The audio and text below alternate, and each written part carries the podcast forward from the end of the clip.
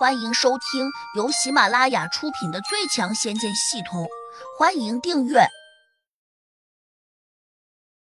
第一百三十七章，主动示弱密杀机。你这个小子，口气越来越大了。上次我不小心着了你的道，你以为这次我还会放过你吗？柳月娥把小碗扔在地上，冷笑道。胡杨想都没想，立刻冲着小碗飞奔了过去。这人心切嘛？速度也挺快。刘月娥嘲弄道：“你这小子原来不正常，竟然有恋童癖。”胡杨没有理他，迅速跑到了小婉的身边，一把将她拉了起来，关切的问：“小婉，你没事吧？他有没有虐待你？你告诉我，他要是欺负了你，我就十倍的把他欺负回来。”小婉到底见过不少世面了。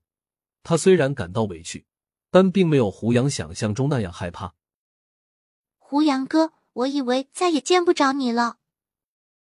小婉有些伤心的抽泣道：“别说傻话，他对你做了什么？”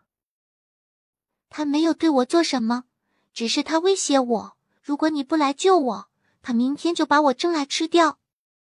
小婉郁闷的说：“他可能以为柳月娥只是和他开了一个玩笑。”毕竟，在他的认知中，现代社会哪还有吃人的？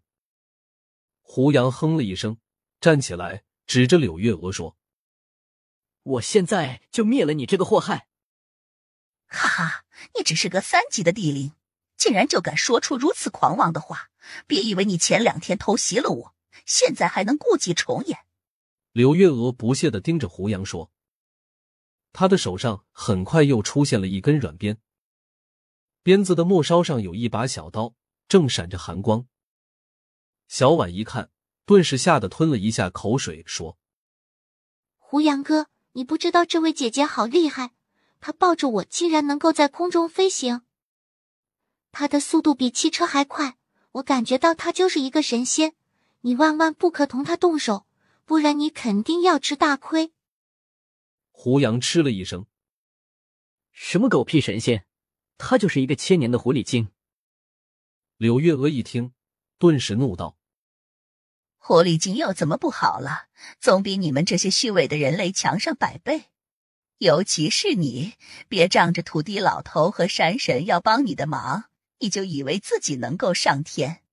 我告诉你，他们现在不敢再帮你，你就等着受死吧。”胡杨不屑的看着柳月娥说：“要不是土地老头。”我早就把你给杀掉了，哪需要等到现在？柳月娥手上的软鞭抖了一下，立刻传出“啪”的一声脆响。他还不屑的嘲弄起来：“区区一个三级地灵，竟然敢说出如此狂妄的话来！我今天在弄死你之前，非要教你好好的说说人话。”话音刚落，他手上的软鞭就像蛇一样冲向了胡杨。胡杨赶紧提醒小婉。你先到边上躲一下。”小婉大声说。“胡杨哥，你可得小心一点啊！我觉得你打不过他，提前求饶，叫他放过你，并不丢人。”柳月娥一听，顿时得意的笑了起来。“你看看，还是小丫头懂事啊！真不知道你这种本事不高的人，怎么还能活这么久？”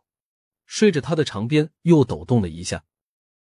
一道凌厉的气流从鞭子的末梢发了出来，就像飞镖一样，猛地刺向了胡杨的脑门。胡杨起初长剑，下意识的挡了一下。砰！只听到一声大响，胡杨噔噔噔的连着退了几步。柳月娥看在眼里，不禁更加得意。她冷笑着说：“连我一招也接不下来，真不知道谁给你的勇气。”竟然敢来挑战我！胡杨其实是故意示弱的，目的就是不想让他看出自己现在真实的功力，那样一旦动起手来，自己才可能打他个措手不及。绝不能再让柳月娥逃走，否则自己可能永无宁日。谁知这时地上突然冒出来一个人影，却还站在了胡杨和柳月娥之间。这不是土地老头吗？他一出来，马上就大声叫喊：“别打，别打！小婉已经看呆了，因为他感觉土地老头就是从地上长出来的。土地老头刚刚出来时身体很小，然后一点一点的长大，就像一根树苗似的。刘月娥冷笑道：“土地老儿，你今天最好给我站远一点，别想着当和事佬，我没打算放过他。”土地老头陪着笑脸说：“柳月娥。”当初你有难的时候，我这不也是急匆匆的想办法来救你吗？为什么你就不看在我的面子上放过胡大哥呢？柳月娥哼了一声说：“土地老儿，你救了我，我欠你一个情，但是我和胡杨的账今天必须算清楚。我差一点就被他折磨死了，如果我不能报仇，那我活着还有什么意义？”土地老头着急的说。我绝不会眼睁睁的看着胡大哥被你打死。如此说来，你是要和他一起对我动手了？